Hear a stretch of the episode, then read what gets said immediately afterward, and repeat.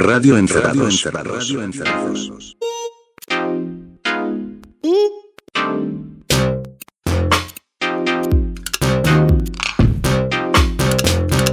Radio Encerrados. Radio Encerrados. Señoras y señores, bienvenidos a Radio Encerrados, este programa hecho con amor. ¿Cómo están? Bien, bien, acá Nunca se dijo eso. Este programa cuyas reglas son sencillas, elegimos tres canciones, nosotros tres, por ende son nueve temas, eh, ninguno sabe qué eligió el otro y sin embargo tiene mucha coherencia. No, coherencia no tiene. Eso, es, lo, eso es lo lindo. A ver, No no, hay ningún tipo de generalmente tiene No, mucha se- coherencia. Se dan unas mezclas imposibles. A veces. Que un programador radial serio no, no, no las haría. A veces sí, a veces no. Nosotros hacemos links inventados, Hoy improvisados. yo digo que va a haber buenas coincidencias. ¿Vos sabés lo que traje yo? No tengo idea. ¿Vos sabés lo que trajo Jota? Menos. Yo sé lo que trajiste vos. ¿A qué no? ¿A qué sí? A ver. Vos viste que yo te vengo, vengo pegando casi todas. No Sí. sé por qué, pero bueno. ¿Qué, qué, qué decís No, que traje? no, No, no, no, por favor. no. Ponela arriba no. de la mesa. No, pero yo, yo te digo, yo digo qué trae cada uno cuando tiran una pista. Bueno, hoy traje y empiezan a hablar de un solista que no sé qué y, y yo digo, track. Porque yo más Si o vos menos. decís que sabés, sabés. No, no, no, no, tampoco bueno, a ver, a me juego. Trajiste Billy Joel, Casi. Muy bien. Rihanna Sí. y Menudo. No. Ah, bueno. ¿Vos qué decís? No, nada.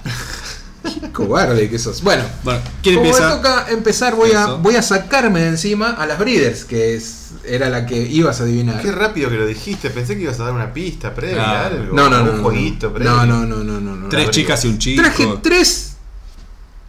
Tres bandas, por ende sí las van a adivinar. No, dos las van a adivinar, la otra no. Eh, tres bandas de los 90 o solistas de los 90 Ya sabemos que volvieron. los 90. que volvieron con sus discos nuevos. En este caso, eh, un regreso más que triunfal, las Breeders. Eh, uno dice las porque en realidad son las hermanas Kim y Kelly Deal y Josephine Wicks. Este, junto a mm, John McPherson, ¿no? John McPherson. No, Jim McPherson. McPherson. vos pedís demasiado. Junto no al baterista. a buscar. Jim McPherson. Jim McPherson. Tinder no, no, no. En Tinder no lo busco Breeders. más. Ya está. Ya después de. Bueno, este, esta vuelta de las Breeders ha sido más que, más que auspiciosa. Ha sido una realidad muy concreta. No sé si les gusta el disco de las Breeders. A mí me pareció un poco intrascendente, pero no quiere decir que me parezca malo. Pero te digo por qué. Yo escuché bastante, no sé bien por qué, pero me salió. El año pasado, Kim Deal le agarró una muy buena costumbre de editar simples en vinilo. Los singles son muy lindos. Cada tanto. Bueno, Sí. si te fijas, algunos de esos singles están regrabados para este disco. sí. Mm, sí, sí, sí. y, sí. y entonces yo dije, ay, chantuna. Me, No, me hiciste un disco con los temas que ya tenías. No, bueno, pero son uno o dos, no más que eso. No me acuerdo. No, pero- no, no, no, no, no. Y además, los Sí. singles son un poquito más. Me gustó, eh. Hardcore. Eh, no, no a nivel estilo musical, sino Claro. son un poquito más experimentales o más vuelteros, menos pops. Sí. Eh, Igual es un disco que podrían haber grabado en 1999. En cualquier. Sí, sí, sí, sí. pero en el medio, no digo- olvidemos que venimos de Title Decay y de algún otro disco de ellos que Uno más, no sé si, sí, eh, me los anoté porque en mi memoria, ah, Mountain Ba- Battles. Este es, eh, en realidad este sería el quinto disco. Mountain Battles es del 2008, Title Decay del 2002. Mountain Battles a mí casi no me gusta. No, a mí yo no, no sé, no le digo. Title Decay tiene un par de temas buenos. Last Splash es el disco por el cual todos aman a las Breeders. Y Yo sé que vos sos muy fan de Pod. Y Pod para mí es una masterpiece. Pod McCartney. Eh, a mí me gusta mucho de las Para mí, All Nerve, que es el disco que sacaron este año, está eh, a- se- sería al nivel de los dos primeros. Eh, Sí, sí, me gusta, me gusta más que Title Decay y Mountain Battles, sin lugar a duda. Me parece que hay canciones muy lindas, muy efectivas, se van de un extremo al otro, juegan, juguetean. Nada, eh, teniendo en cuenta el regreso de los Pixies y los discos que sacaron los Pixies, me gusta más este disco de las Breeders. Sí, igual a mí me, me pasa, no me pasó con este disco, pero ahora que decís esto, me dan, me- vuelvo a esto que estaba pensando con otros discos, que es algo que pasa eh, más allá de la música, pasa con el cine, viendo algunas películas que después hablaremos en el podcast encerrado, que grabaremos en algún momento, algunas películas que yo me doy cuenta que son grandes películas, pero que acá no tienen, o, en este momento, por el contexto medio de que es un, es un bardo descomunal de información y de cosas que nos aplastan y que no llegamos a asimilar del todo, en el contexto en el que están, no, casi nada es muy valorado. Es muy difícil que se hagan películas como El Padrino. O sea, los grandes clásicos hoy es muy difícil de instalarlos. Y yo estuve viendo películas que me parecen muy buenas películas y que van a pasar de largo y que igual se dirán que son buenas películas, pero por ejemplo que en los 80 se, se transformarían en clásicos. Ya después, en otro momento hablaremos Decí un de qué ejemplo, un La ejemplo. nueva Adam Sandler. En los 80 esa sería un clásico. O, o- o en 20 años después se instalaría como un clásico de comedia que la gente alquiló mucho. Porque es muy graciosa, porque tiene muchos chistes, porque tiene una linda estructura. Bueno, hoy es una película buena que va a pasar de largo. Y que va a quedar solo en Netflix.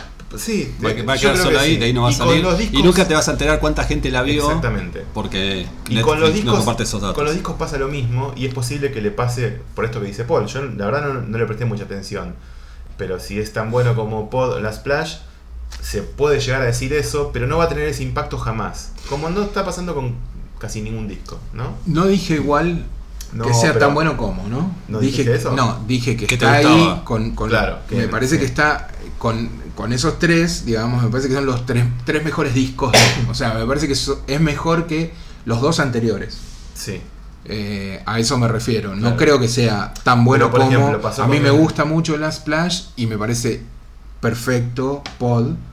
Este disco me parece que está muy bueno. No me parece tan genial como los Pero por ejemplo, el último disco de Yo la tengo que me parece muy bueno y que me costó asimilarlo porque es un disco muy tranquilo, Sí. muy pancho. que Por momentos en la mitad tiene tres temas casi ambient. Si ese disco lo sacaban en el 94, la gente, la gente que seguía Yo la tengo que decir, uy, lo que hizo esta banda ahora. Pero como la banda, las bandas se repiten y siempre tienen como la misma marca de estilo, uno reconoce todo el tiempo lo que hace la banda siempre y como que uno mismo se va cansando de escuchar siempre lo mismo cuando quizás la banda no está haciendo lo mismo. Pero en el contexto de tantos discos que salen y tantas cosas que hay, uno dice, bueno, otro más de Yo la tengo. Como me pasó a mí con las Breeders, otro más de las Breeders. Lo escuché una vez sola. Y eso habla un poco mal de mí, dice muchas cosas del momento y dice muy poco del disco. ¿Entendés? Como muy injusto. No sé. Bueno, el disco me parece que eh, en ese sentido está muy. Bueno, es, eh, es la vuelta también a la producción de Steve Albini eh, con las Breeders. Y también me parece que eligieron, es la formación cuando decimos las Breeders, repito, es este grupo que en realidad es la misma formación que grabó Last Splash y eh, después de que salieron a, a festejar y de gira con el 20 aniversario de Last Splash, terminaron grabando esto que son un rejunte de canciones más cosas que compusieron este, especialmente y además hay dos temas más que salieron en, el, en la edición japonesa que no, lo- no los busqué por encima para ver si los podía escuchar y no, no, No los encontré. No, uno es eh, Joan, que es un cover de Mike Nesmith, un tema que no conozco. Y el otro es un cover de Divo, que es Gates of Steel, que es un temazo que también fue hecho, no sé, hasta por los Flaming Lips. ¿No está en Existence esa versión? Puede ser, no, no, Porque ahí siempre suben ediciones japonesas. no está, sí, sí. no está en, en Liberarte. Ah, no sé, no pasé por ahí.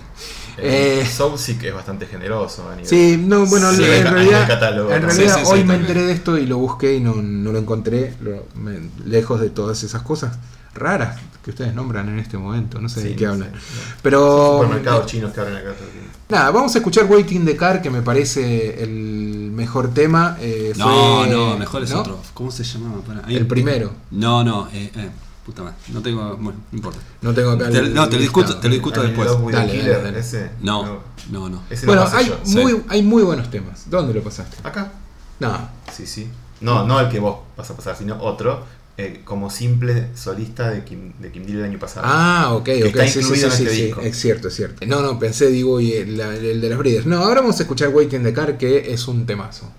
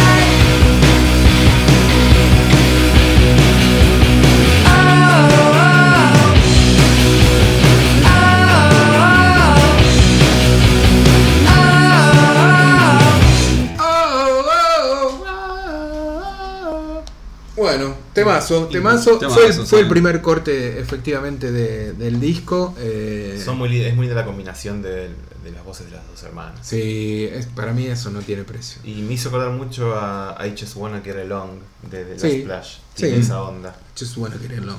Eh, me gusta mucho porque es, es un tema que tranquilamente podría haber estado en alguno de los primeros dos discos, eh, pero a la vez no.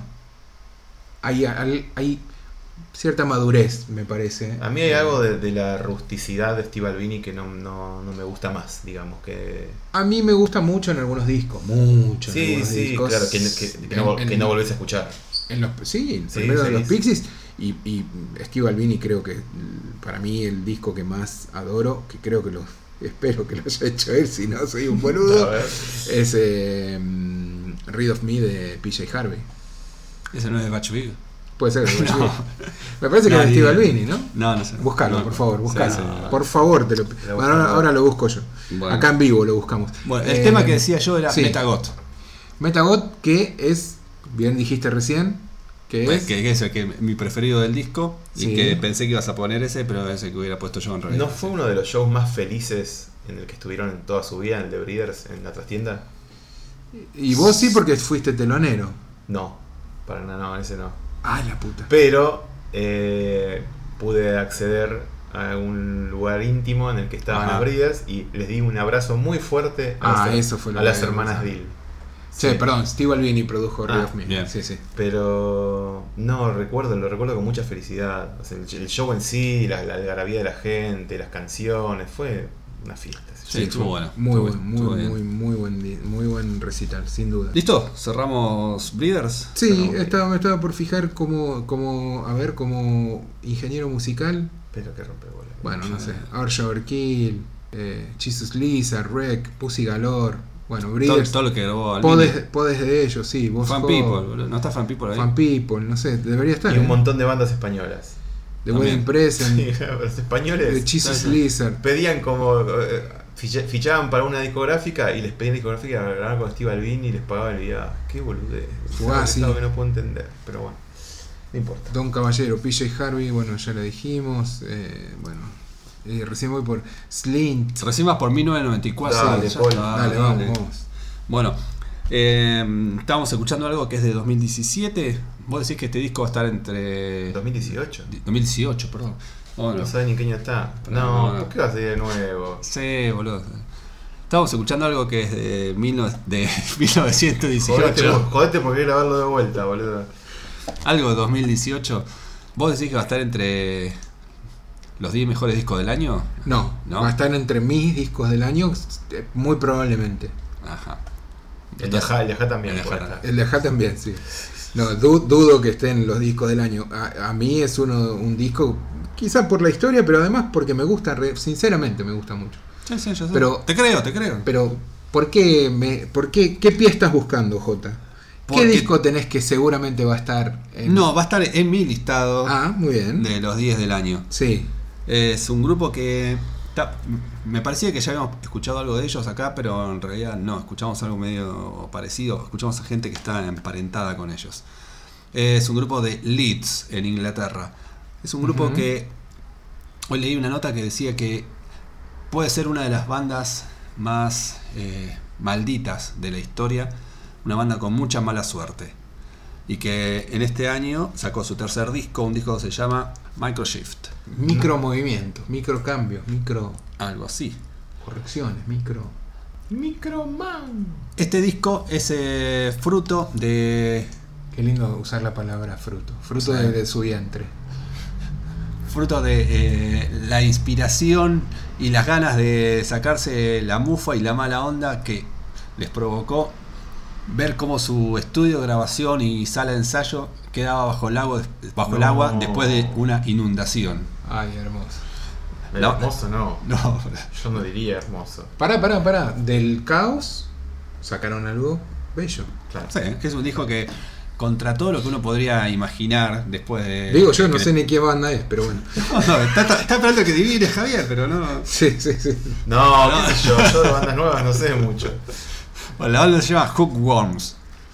Hook. Worms. Hook. Hook. De sí. gancho. Gancho, gan- Gusano de, guan- de gancho. algo por el estilo. Después vamos a ver qué significa. Acá escuchamos hace un tiempo una banda que se llama Eagles. Sí, o Hotel California, temas. También de Leeds. No, no como los que. ¿De dónde son los Eagles originales? ¿De, de qué de ciudad? Los Ángeles. De Los Ángeles, mira. Creo, qué sé yo. Yo puse Hotel California. Y deben ser de ahí. Bueno, eh, Eagles tiene un parentesco, un link así muy. Son primos. Son, son de la misma ciudad y tiene algún integrante común. se- Tiene, dejaron las puertas abiertas para que se les inunde el estudio. No, vivían en, vivían- vivían en un barrio más alto los otros, tuvieron más suerte. Bueno, y tienen, comparten algo eh, de, de- de un sonido que está basado un poco eh, en el crowd rock, pero con un poco de psicodelia, un poco de noise, y que en este disco, eh, los Hookworms, le agregaron un, un poco de buena onda, algo que le faltaba eh, en los discos anteriores. Eh, le agregaron ganas de vivir. Que eso debe venir de que de- del bajón que, que vivieron con, con- con lo que le pasó con el, con el estudio. Pero si estaba asegurado no pasó nada, te digo. eh, No estaba asegurado, Ah, no. estaba asegurado. También, también pasó Ah. eso. Porque estaban. No, no, no tenían nada asegurado porque la compañía aseguradora decía que ese lugar era inundable. Acá se inunda. Ah, le Inundable. dijeron, ojo, no sea boludo que No. te va. Eh, yo igual dijo la cosa. Pero no, ¿Qué no. puede pasar, boludo? Es agua nomás.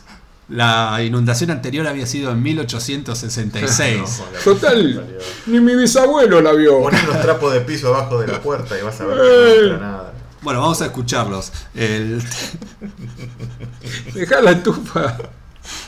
Dejá la estufa ahí. bajada térmica por las dudas. El tema se llama Shortcomings y es el que cierra el último disco de Hookworms.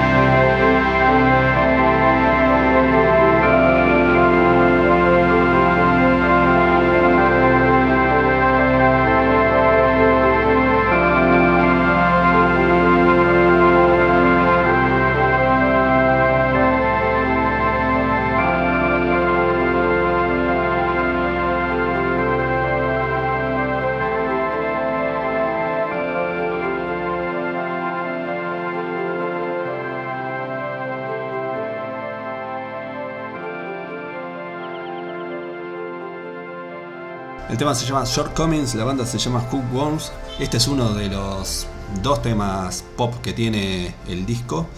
Eh, el resto es mucho más arriba. Y va a pasar un tema. Lo, lo primero que, que se me ocurrió era pasar un tema que se llama Opening. Que es un temazo, pero que dura como 8 minutos y medio. Un cualquier tremendo. íbamos a cagar o sea, a piña. me iban a cagar a piñas. Y Bueno, iba- ahí si era el cierre, podía ser el cierre. Pero no me toca Igual cerrar a hay mí. que, hay bueno. que bancarlo. Son las propuestas de cada uno, loco. Si yo traigo un tema de 28 minutos, hay que pasarlo y hay que escucharlo. Sí, sí, callate la flor. Es así. Los temas largos son para cerrar. viejo. Claro. Me hizo acordar la voz a Bill to Spill. El muchacho de Bill to Spill. Ah, ¿Te no lo tengo muy presente. Sí, a mí me gustaba mucho esa banda. De hecho, los vuelven y sacan un disco. Sí. Me, me gustan, me gustan y me siguen gustando. Bueno, interesante los hookworms esto. Ahora me toca a mí. Yo Sí. los voy a sacar de esta época, los voy a sacar del rock también. Uh, qué hincha pelota, boludo. Dejanos Sí. ahí, si está muy bien. No, pero es interesante. Vas a poner un tango. dónde nos vamos ¿Cuándo a hacemos el meter. especial de tango? Y mira, hicimos hip hop, podemos hacer cualquier cosa.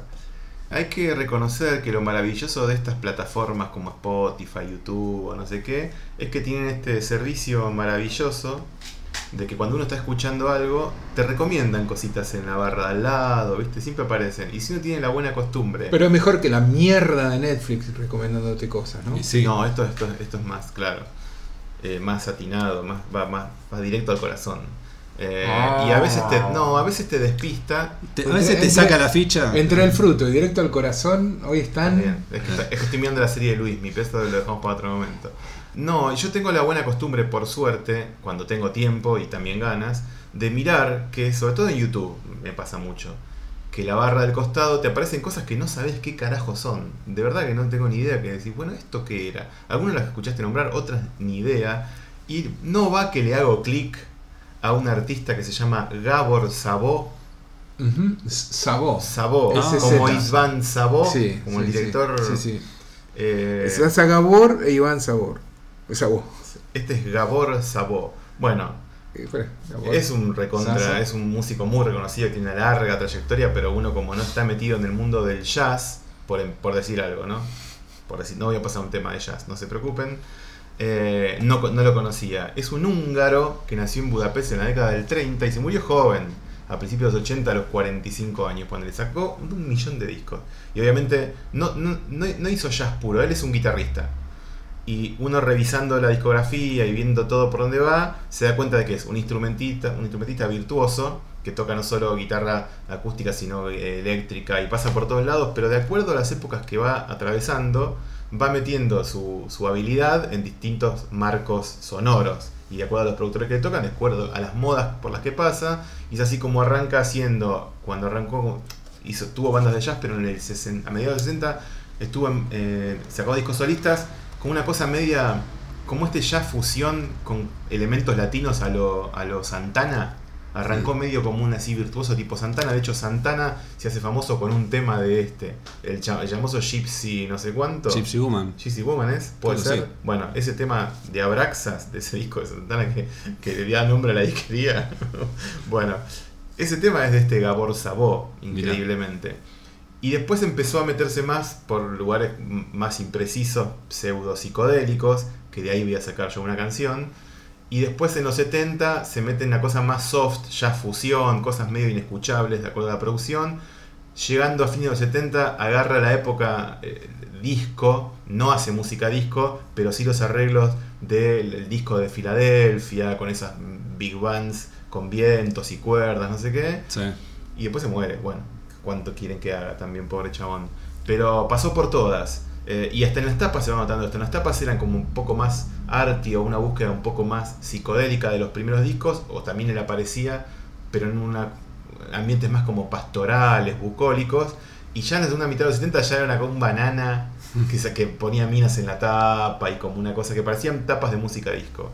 Bueno, yo saqué un tema de un disco del 68 que se llama Dreams, que está buenísimo. El disco es increíble, increíble. La tapa, de hecho, me hace acordar eh, a Revolver. Tiene ese el dibujo blanco y negro, eh, con el mismo trazo, y son como cuerpos y caras con creo que una luna de fondo de mujeres y es muy parecido a o medio que parte de la idea de Revolver. Mm. El disco de este Gabor Sabó se llama Dreams. Está, ese disco es recomendable entero, de verdad es increíble. Y yo voy a poner el tema que abre el disco, se llama Galateas Guitar.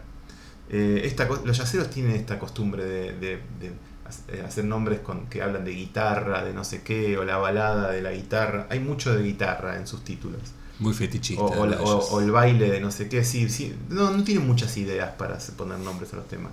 Bueno, Galateas Guitar es este tema que vamos a escuchar que de verdad arranca como el típico guitarrista eh, virtuoso que hace como unos firuletes y después entra como un ritmo muy colgado, psicodélico, medio tropical, que está muy bueno. Escúchenlo.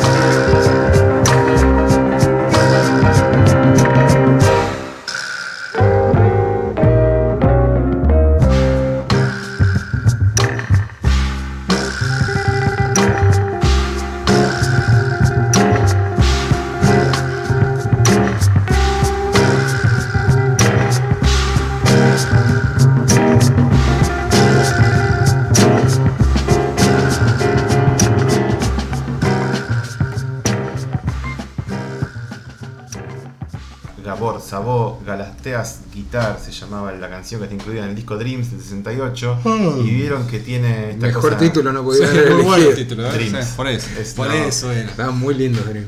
Sí. Tiene esta cosa medio, medio de música de su país, ¿no? Esas arabescos con la guitarra. Bueno, para que se den una idea de lo que hace este muchacho, vieron que lo importante es la guitarra. Y después, si la producción suma, como pasa en este disco, se pone bueno. Y si a la veces- producción se pone, y si contratan a algún músico más. Claro. Y si la producción va para otros carriles menos interesantes, se pone todo menos interesantes.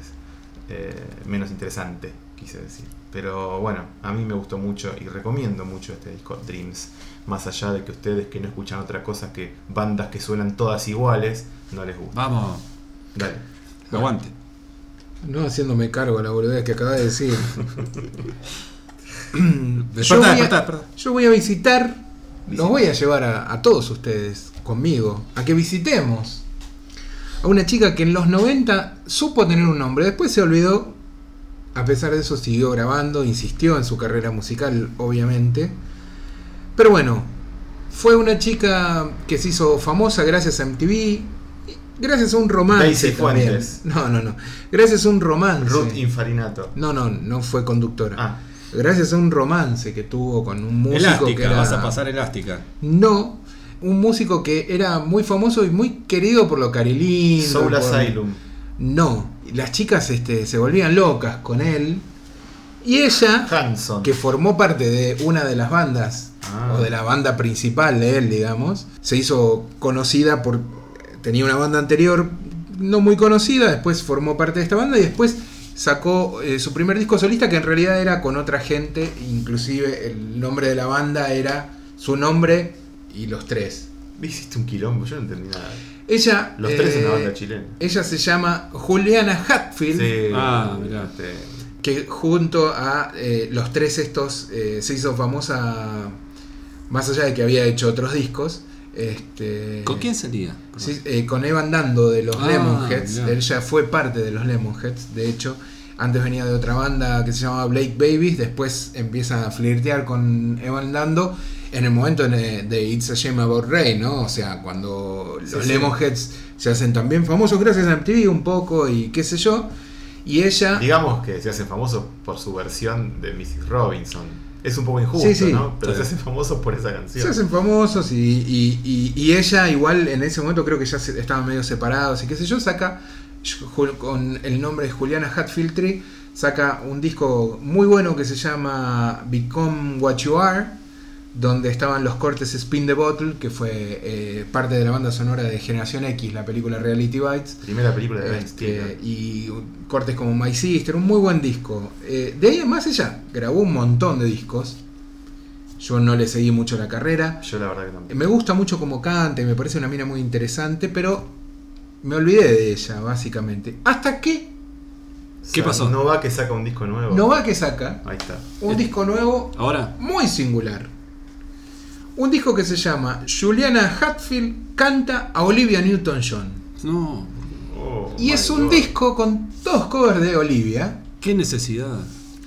donde además del que vamos a escuchar suenan otros clásicos eh, increíbles Physical. de Olivia como Sanadu, como Hopelessly Devoted to You o I, I Honestly Love You que son algunos de los temas vas que a pasar physical. acompañan a Physical. Tenía más de dos temas, mirá vos. Sí, sí, Olivia. Para mí era Sanadú sí. y. No, Olivia tenía Physical. pero pero Physical, la versión esta que vamos a escuchar de Physical. Ah, te pegué. Ya la- ya la estoy cantando, eh. pegaste, boludo, te lo dejé ahí. Te la adiviné. Vengo hablando de Juliana Hatfield 20 minutos, no decís- la más puta idea, boludo. que, habla, que hace cover. No, te, te adiviné Physical, porque. Te adiviné el sí, sí, porque el hit número uno no te digo el nombre, claro que es Te ese. adiviné el cover. No, no, te la- no, no me lo adivinaste. No la están ahí. cantando, todavía no la escucharon y ya no les pasa que la están cantando. Sí, sí, sí, sí. sí. Y tema la- horrible. Y la versión, yo dije, yo dije, no, a mí me gusta la versión original de? Olivia Newton-John, me parece un tema muy, muy simpático. Pero digo, ¿cómo va a zafar ese tema que está grabado en la Sí. mente de todos? Me gusta mucho la versión de Juliana Hatfield. Vamos a escucharla y ustedes me dicen qué les parece. Y dale.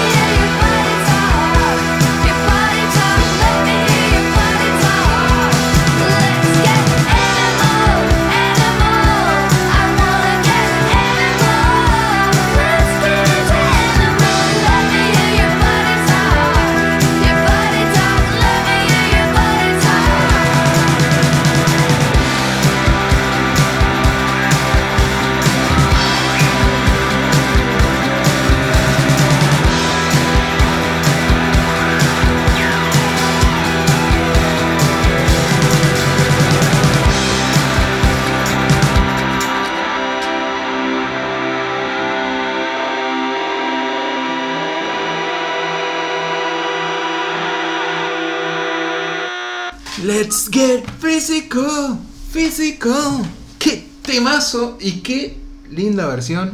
Me gustó, la bien. verdad, me gustó. Un poco de alegría a este mundo bien, feminizado. eh, un, un poco. Lemonheads, ¿no? La versión. Sí, o bueno, es un poco Juliana Hatfield. Sí, un poco Rollinga también. Un poco Rolling, un poco, pero está muy bien. De- ¿Cómo, cómo deshaces el, el- el hechizo primigenio que tiene esa canción? ¿Estuvo bien eso de hechizo primigenio? Quería tratar de... Sí, sí, sí, sí, ya. ustedes. la- ¿Sí? sí, sí, Espero que el CM la use para vender el programa. Bien, dale, perfecto. Bueno, estábamos hablando de los años 90 y vamos a quedarnos un poquito más en esa década. después volvemos, ¿eh? De- ah, ¿hay más todavía? Sí, además hay uno más. Bueno, un programa noventoso tenemos. Y vamos a escuchar a un dúo que se conoció, ellos se conocieron en 1992 gracias a un programa de televisión de Inglaterra Si lo sabe, cante. que juntaba, juntaba a un músico con su ídolo. Y los animaba a, ver si querían hacer algún, encarar algún proyecto en conjunto.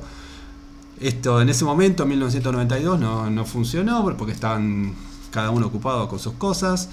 Pero ya era el, músico. El músico más joven. El admirador era... El admirador era joven y ya empezaba a irle bien con su banda que se llamaba. Ya les, les tiro este nombre y ya van a saber de qué estoy hablando. Vamos a dejar un poquito más de misterio. Sí. Le iba bien con, el- con una banda. El, el admirado le iba bien haciendo la banda de sonido en una serie de televisión en Estados Unidos. Ujú. Bueno, pensé que con ese dato también lo No, no, no. No, bueno. Eh, estamos hablando de Tim Booth y Angelo Badalamenti. Ah, muy bien, sí, sí. Mira vos. Se conocieron ahí en ese momento, pero recién grabaron algo en Un discazo. un discazo Discazo increíble. en 1995. Eh, el proyecto Sí, se llamó Tim- Booth and the Bad Angel Exactamente, Tim Booth venía de James. de James, claro. Sí. Una Y banda lo- también que la pegó gracias a MTV. Sí, pero tanto no la pegó. no sé. Bueno, no sé, sonó. Son, acá sonó se, acá mucho. se editó. Sí, pero acá Sí, se vinieron y editaron tocaron. cada cosa que- Igual vinieron y que tocaron, tocaron en Niceto.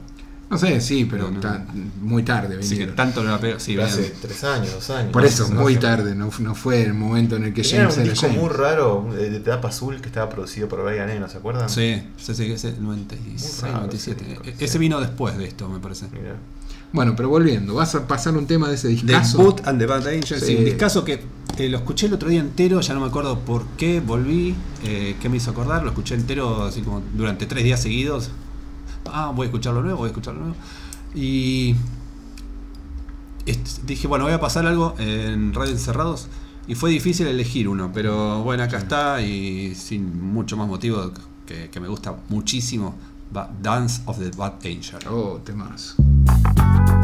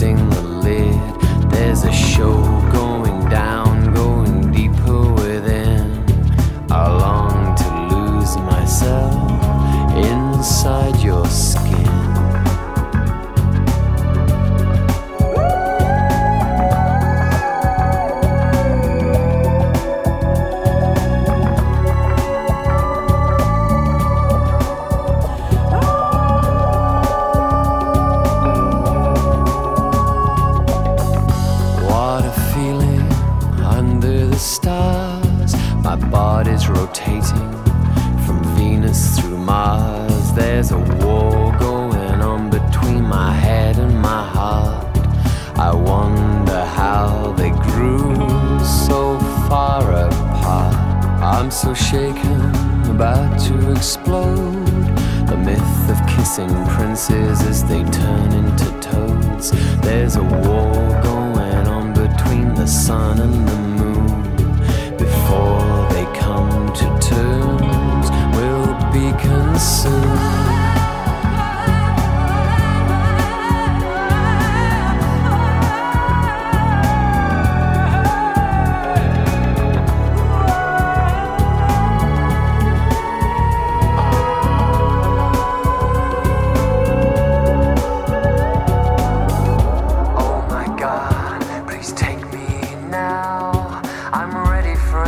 If I only knew how.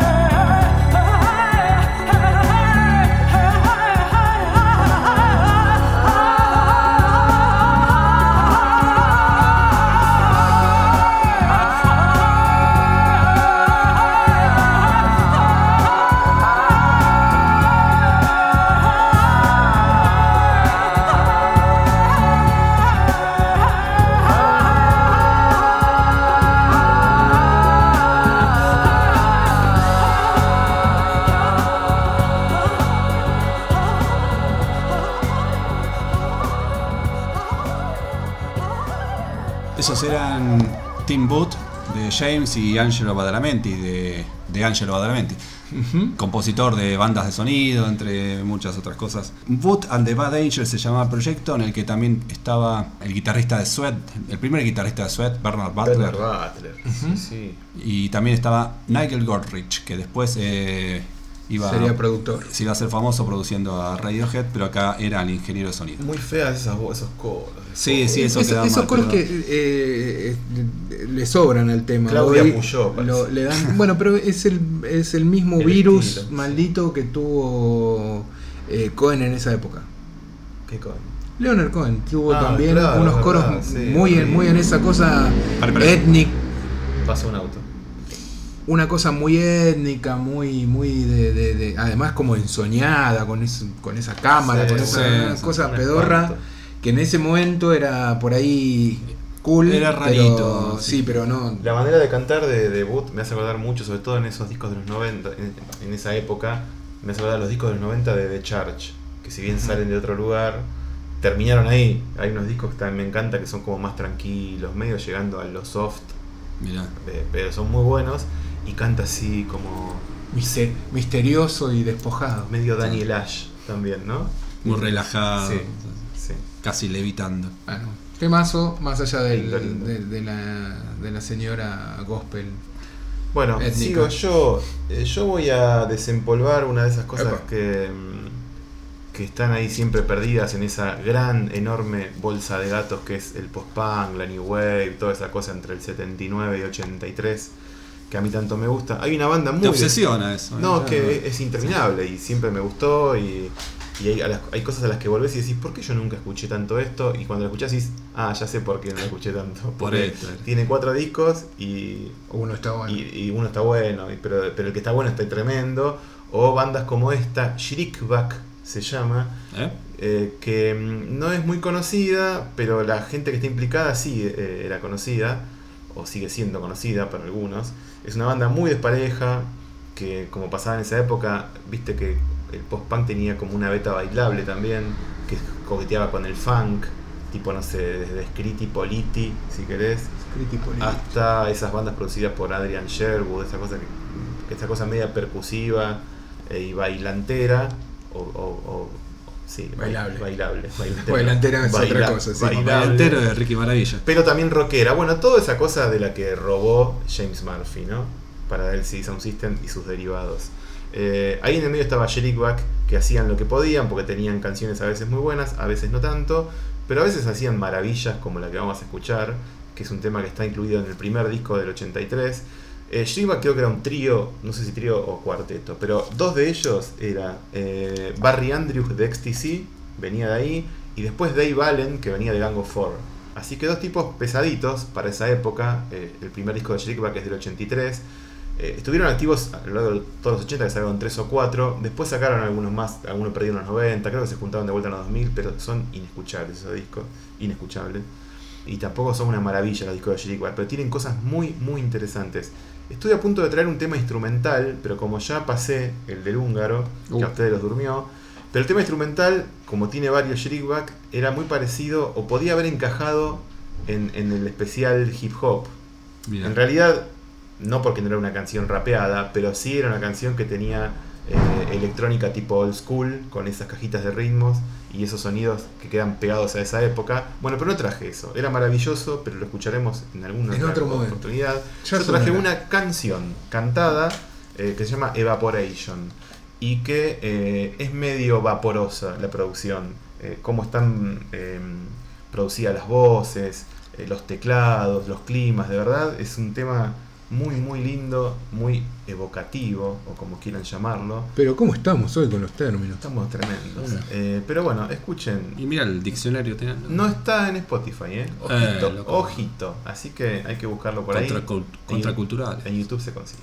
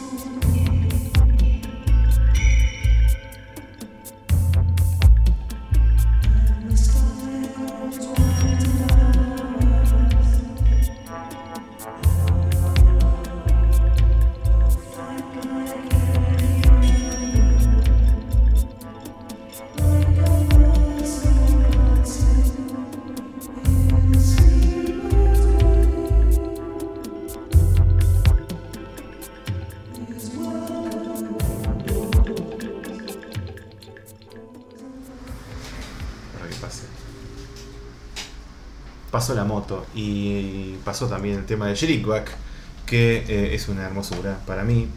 Eh, y no, No está tengo, mal, no está mal. tengo mucho más para decir, pero me gusta mucho de la producción, sobre todo de la canción.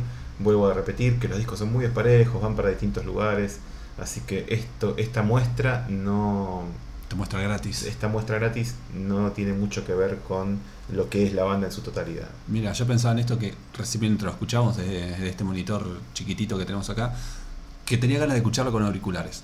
Pero, Te va a gustar, te, te prometo que te va a gustar mucho. bueno, Te lo juro. Sí, te lo juro. Así. no me mientas, ¿eh? Bueno, a mí me gusta ser obvio y volver a, A los noventas. a los 90 con una banda que ya nombraste. Hoy nombré Sí, por ende. Bache. Sí. No, me estoy quedé esperando que digan. No sé, Will to dije, Spill. dije Lemonhead, dije Bill to Spill. No, una banda que eh, sacó disco nuevo este año. Yo la tengo. Sí. Ah, mira. Muy bien. Había que escuchar algo, yo la tengo, me parece un discazo. A mí, qué bueno. A mí Está también me gustó Está mucho. muy bien. Eh, Eh, de hecho, el tema, mi tema preferido del año, lo que va hasta ahora, es el tema 4 de Yo la tengo. Ojalá, ojalá que sea ese. Ah. no, no, me parece que no era ese el 4, no me acuerdo el número de este. El tema se llama Ashes. No, no es ese. El que más me Debe ser el 5 o 6, ¿eh? no, mucho, no anda muy lejos. Eh, décimo quinto disco de estudio, increíble ya, ¿no? 15 discos de estudio. Yo pensé que tenían más, de hecho. Porque De uno- bueno, es pero- el 85. Claro, pero ahí empezás a. 86, te corrijo, porque me 86, traje la discografía. Ride the Tiger. Eh, en el medio están los discos de, de covers, que también Los- son los discos de EPs. estudio, ¿no? Pero tienen EPs a lo loco, tienen una Claro. carrera increíble estos muchachos. Eh, Es- esos discos de covers a pedido que graban para. ¿Cómo qué radio? Eh, la radio? Una radio muy famosa de Estados W. Unidos. Sí, yo tengo. Is Murder in the Classics, Eso. pero no están buenos porque. eh, va a ser- Nada, son simpáticos. Ah, pero- Están buenos los, los dos oficiales de ellos, que uno es Fakebook, sí. que es del 90, y otro que lo sacaron hace poco, que no me acuerdo cómo se llama. Stuff like that. Ese, there. claro. Sí. Bueno, estos muchachos que son un trío hace ya muchos años. En algún Sí. momento eran más, o bueno, hubo otro. Pero eh, esta gente tan linda que incluso también vinieron acá y hicieron un show pre- precioso. Tres veces vinieron. Bueno, ¿De cuál yo hablas? uno solo, porque los otros no estaban. Eh, ¿De cuál hablas? De uno que fue precioso. ¿El de la trastienda? Pero ¿de cuán, En cuán- la trastienda, en la trastienda. El El primero. segundo, Los otros dos no el sé primero o el fueron. segundo. No sé, no sé, no me Vinieron a, acuerdo. presen- a presentar el And Then Nothing Turn. No, entonces el siguiente, no estaba Ah, el segundo entonces. El segundo. El segundo, show. qué lindo show que fue ese. Fue lindo, sí. Eh, primero fue mejor, pero- Seguro, porque es, eh, And Then es- fue, debe ser, para mí es mi disco favorito, yo la tengo. Sí. And Then Nothing Turn Itself in the Mi- Inside Out, Mi un título también. que le patea el culo a los demás. Esa tapa. Madre ese mía. disco, ese clima, esa vida ahí adentro. Mucha vida, mucha vida en ese Esa disco. vida que teníamos en esa época. Bueno, me parece que Ayes tranquilamente podría ser parte de ese disco. Por eso me gusta mucho. Nada, muy sencillo, el corito repite una y otra vez, sopla el fuego, eh, las cenizas se vuelan. Así de poético es. El disco se llama There's a Riot Going On, que es un disco, es un nombre prestado. De hecho, muchos de los nombres de ellos vienen de otros, son referencias a otras cosas. Está muy bueno, es muy recomendable. ¿Era un disco de Funkadelic o era un disco De de. de Slide. De Sly and the De Family Sly, de Stone? Sly Ah, and the Family Stone. En este caso, los tipos optan por volver a esa idea de un recorrido eh, emocional a lo largo de- del disco, mezclando los humores y haciendo un resultado muy, muy bonito. Gran disco. Sí, a mí me gustó mucho. Que hay, que duda- darle, hay que darle tiempo, hay que poner mucho de uno, ¿no? Porque Este sin duda va a ser uno de los discos del año. yo creo que sí. No solo para mí, digo, para mí lo va a ser, pero digo, seguramente va a ser votado como uno de los discos del año porque realmente hay muy buen material y eh, justamente hay que darle tiempo y volvés y descubrís otro tema y después descubrís otro más, volvés al anterior. Bueno, vamos con Ayes, disfrutémoslo.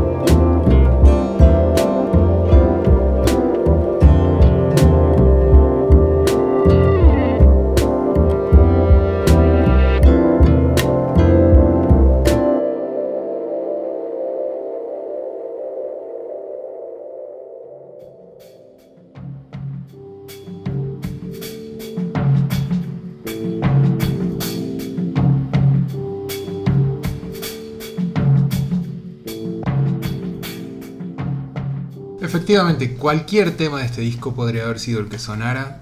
Eh, un gran, gran disco. Da gusto que estos muchachos, después de los covers y esas cosas que son, bien, están bien, son simpáticos, funcionan y qué sé yo. Un disco para escuchar entero. Sí, para sí. ponerlo y dejarlo. Dura- Disco- es largo aparte. te acompañan en la situación que sea, siempre cuajan bien los temas. Sí, y yo estuve viendo, y la verdad que hacía más de 10 años que a mí no me daban ganas de escuchar un disco, ya tengo varias veces, ¿eh? porque todos los que sacaban me parecían que estaban bien, Mm. no sé, de Summer Sun, que es 2003-2004, que me parecía que estaba bien, pero Sí. era más de lo mismo, después Popular Song, Songs, que fue el que vinieron a presentar cuando vos fuiste, ese show que vos decís, eh, también era medio más de lo mismo, todos los discos... No, pero ese tenía un par de canciones que estaban muy Claro, bien. pero como disco completo, Sí, sí. no como que... Sí. Siempre tienen grandes canciones. Claro, Pero no siempre son grandes discos. que es lo que pasaba antes. Eh, y este me parece que funciona más como disco que como canciones individuales. Tiene canciones lindas, Sí. pero hay- te- tiene una idea de disco cuando uno lo escucha entero. Eh, gran, gran disco. De gran, gran disco. Bueno, ¿qué más? Bueno. Mi último tema de esta noche. Eh, vamos a escuchar algo en español. Epa, muy bien. Para Gustavo. Sala, que nos escucha. Ah, y supongo que esto le va a gustar porque son. En, en este tema hay dos artistas españoles. Le va a gustar. ¿sí? Uno de ellos, eh, do- bueno, dos tipos que estuvieron acá eh, varias veces. Uno solista y el otro en- con su banda. El solista vino también con, con su banda. La última vez que lo vi, que fue no la última vez que tocó, sino la vez anterior, tocaron Niceto y fue creo que lo más parecido que puede llegar a verse a Nick Cave and the Bad Seeds en español. Fue, fue impresionante ese show y fue impresionante la banda que lo acompañaba. Qué raro todo, no se me ocurre nada. Estoy hablando de Nacho Vegas. Yo te iba a decir Nacho Vegas, pero ¿quién es el otro? No, me- no, no, no, no hago el link con Nick Cave. No, en ese show en Niceto la banda eran los Bad Seeds. Sí, Por- yo, por- lo- yo de hecho le hice, Igual- le, pa- le pasé discos antes de que toque, ¿te acordás? Sí. Igual si Nacho Vegas escucha que decís eso, se hace pis. Un a mí saludo no, a Nacho a mí no Vegas. me pareció tanto, ¿eh? No, me gustó mucho ese show, pero... No, pero lo- los últimos temas tenían un- una fuerza y fue, era todo tan, Y la tan gran, lo que pasa que la gran broma final, que es el tema con el que terminaban los shows y que es increíble, Sí. es un tema que puede Épico. ser medio Bad Seeds, sí. Pero ¿cuál es el otro músico? J. Es justamente J de los planetas. Ah, muy bien. Y el tema es de el año 2003, de lo que fue el segundo disco de Nacho Vegas, un disco doble que se llamaba Cajas de música difíciles de parar. Gran disco. un, un discazo, un disco, otro disco largo, pero este no sé si me animo a escucharlo entero porque dura casi dos horas. Eh, creo que alguna Creo que nunca vez lo escuchaste entero. creo que alguna vez lo escuché entero, pero una sola vez. Después así de eh, escuchaba algunos temas y después me, me agotaba un poco. Eh, Es un disco denso, un, un disco con letras muy fuertes y que tiene una canción que se llama Noches Árticas, que es la que vamos a Es escuchar. el tema que abría el disco, Sí, ¿no? sí, sí. Muy lindo tema. Que me, me encanta una, una frase que repite J, que dice, cierra los ojos y escucha en la oscuridad como resuenan las cajas de música. Eso me, me gusta muchísimo de este tema. Bueno, ahí va.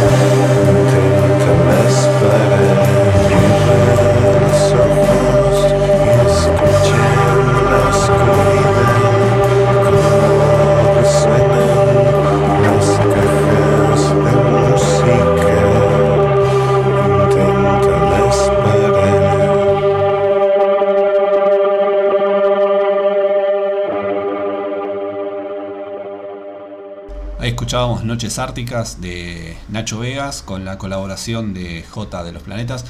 Un temazo de, una época de Nacho Vegas que me gusta mucho. Una época en la que vuelvo, digamos, cada vez que empieza a hacer un poquito de frío, vuelvo a Nacho Vegas. Ahora no es que esté haciendo frío, pero no sé, debe ser que está oscureciendo más temprano, que me dan ganas de que sea invierno y escuchar eh, este tipo de cosas. No vas a tener- opresivas. No vas a tener invierno este año, así que No, ya, ya se confirmó, lo, yo cance- creo, lo que no va- cancelaron. yo creo que no va a haber invierno. Pero- Lástima Esto es- porque estaba bueno ese disco. Para... Sí. Muchos discos invernales están buenos. bueno, Eh, bueno, hasta ahí llegué. bueno, nos vamos, que me falta un tema a ¿Te mí y listo. Sí. El último es de el mulato Philip Lynott, o Lynott, creo que es Lynott, que era el que era líder de Sin Lizzy, Sí. que quería ser Jimi Hendrix, sí. pero tocaba el bajo, un grosso.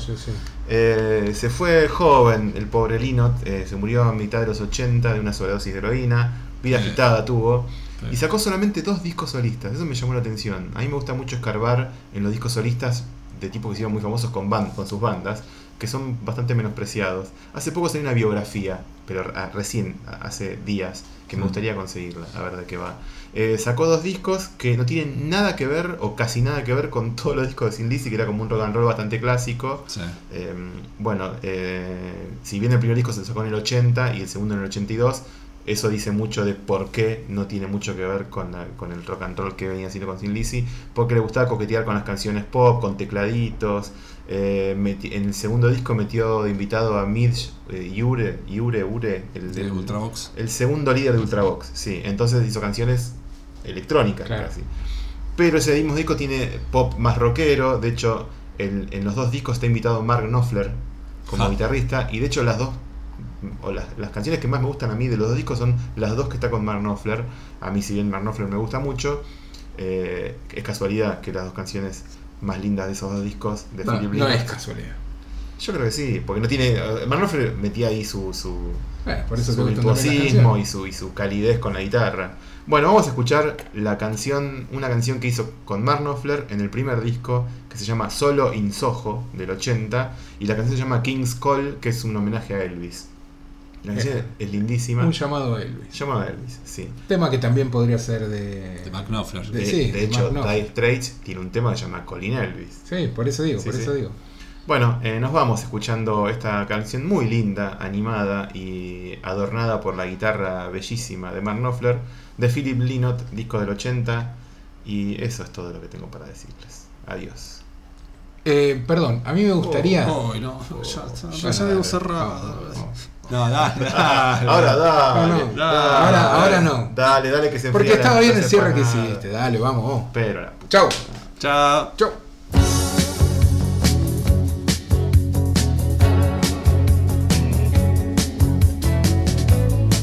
It was a rainy night, the night the king went down. Everybody was crying, seemed like sadness had surrounded the town. I went to the liquor store, and I bought a bottle of wine and a bottle of gin. I played his records all night, drinking with a close, close friend.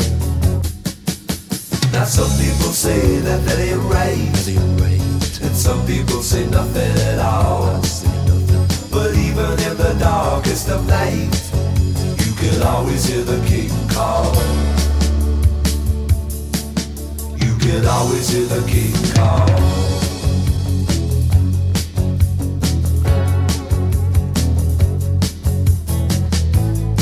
Well, they put him away in Memphis six feet beneath the clay.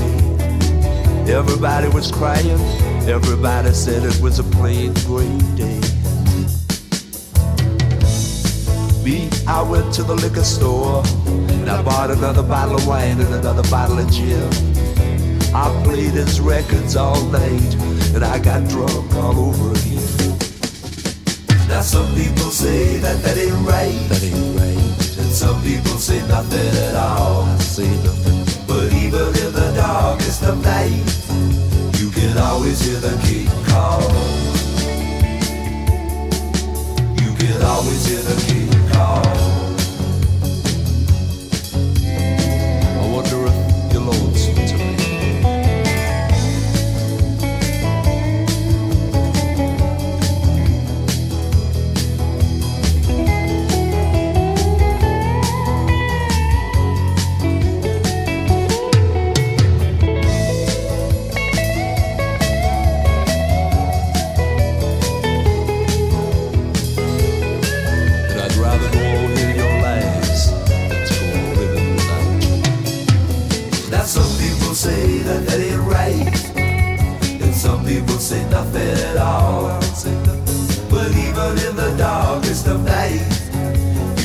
always hear the king call.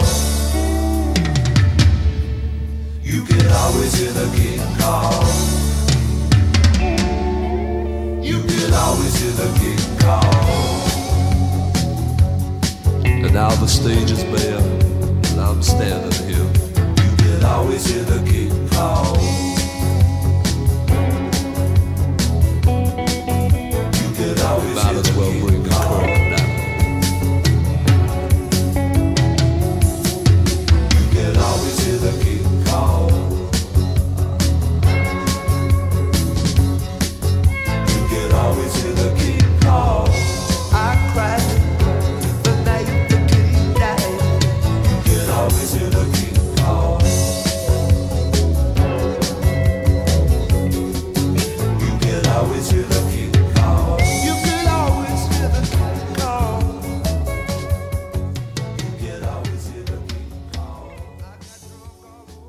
Radio Encerrados. Radio Encerrados.